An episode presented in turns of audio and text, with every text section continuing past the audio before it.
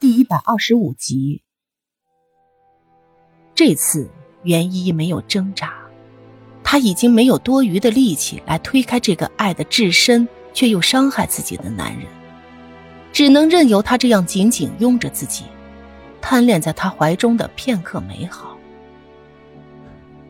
依依，求你不要哭了，你哭得我心都要碎了。对不起，都是我的错。我保证以后不会再做让你伤心难过的任何事了。别哭了，好吗？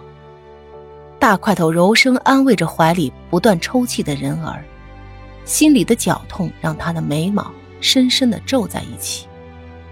如果你说的是真的，袁一抬起头来，脸上的泪水不受丝毫影响的滑落。那就答应我，离身后的这个女人远一点不要在我身边无缘无故的消失，不要再把我推给别人，好不好？袁依依楚楚可怜的样子让大块头心疼的要命，他用力的抱紧她，嘴里连连的应声：“好，好，我我我全都答应你，全部。”让他感到心中松了一口气的是，袁一终于不再像个刺猬一样防备的对待自己。这样柔弱无力的他，大块头还真是第一次见到。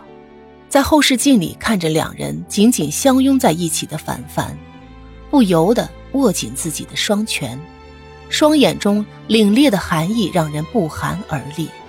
等到袁依依哭得累了，不知不觉的在大块头怀里睡去的时候。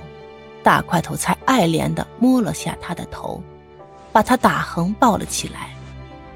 在一边被视若空气的齐雨荣，终于有些按耐不住的说道：“我希望你想清楚，你现在的心软只会给他带来更多的伤害。”我的决定，不需要无关的人在身边指手画脚，管好你自己吧。说完，大块头头也不回的抱着袁一，钻进了一辆出租车里，绝尘而去。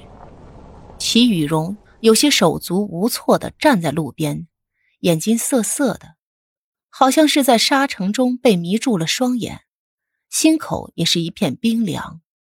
终于，他还是回到了一无所有的处境。这个世界上，本就没有什么东西会真正的属于自己。正当自己站在路边出神之际，一辆银白色的跑车突然停在了路边。齐雨荣眯着眼，有些疑惑地望着不透明的玻璃窗，等着来人的下文。凡凡面无表情地打开车门，冷冷地甩下一句：“上车。”奇怪的是，齐雨荣只是微微地皱了一下眉头，便熟练地拉开了车门，长腿一迈。就坐到了副驾驶的位置，昏暗的灯光，摇曳的酒杯，周围都是喧闹的人群，歇斯底里的跟着音乐在舞池中扭动着自己的身躯。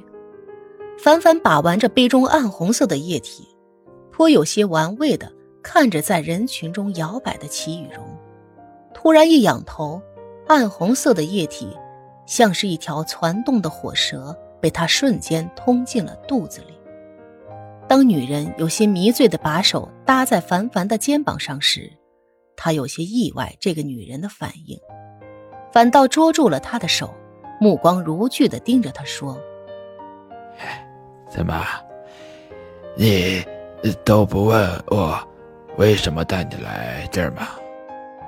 齐雨荣眯起本就有些狭长的双眼，狡猾地笑起来。另一只手更是不安分地在凡凡的腰间游走，看来他的确是有些醉意了。凡凡见他并没有要回答的意思，索性手上一用力，就将他一把扛了起来，大摇大摆地朝着酒吧门外走去。趴在他背上的齐雨荣，除了刚开始惊叫了一声外，就知趣地趴在他的肩头，一动也不动了。凡凡打开车后门，很自然地把他塞进了后排的座位上，自己随后也跟着坐了进去。他好像真的醉了，脸颊红红的，又因为出门的时候吹了夜风，现在整个人都软绵绵的靠在座椅上，微闭着双眼。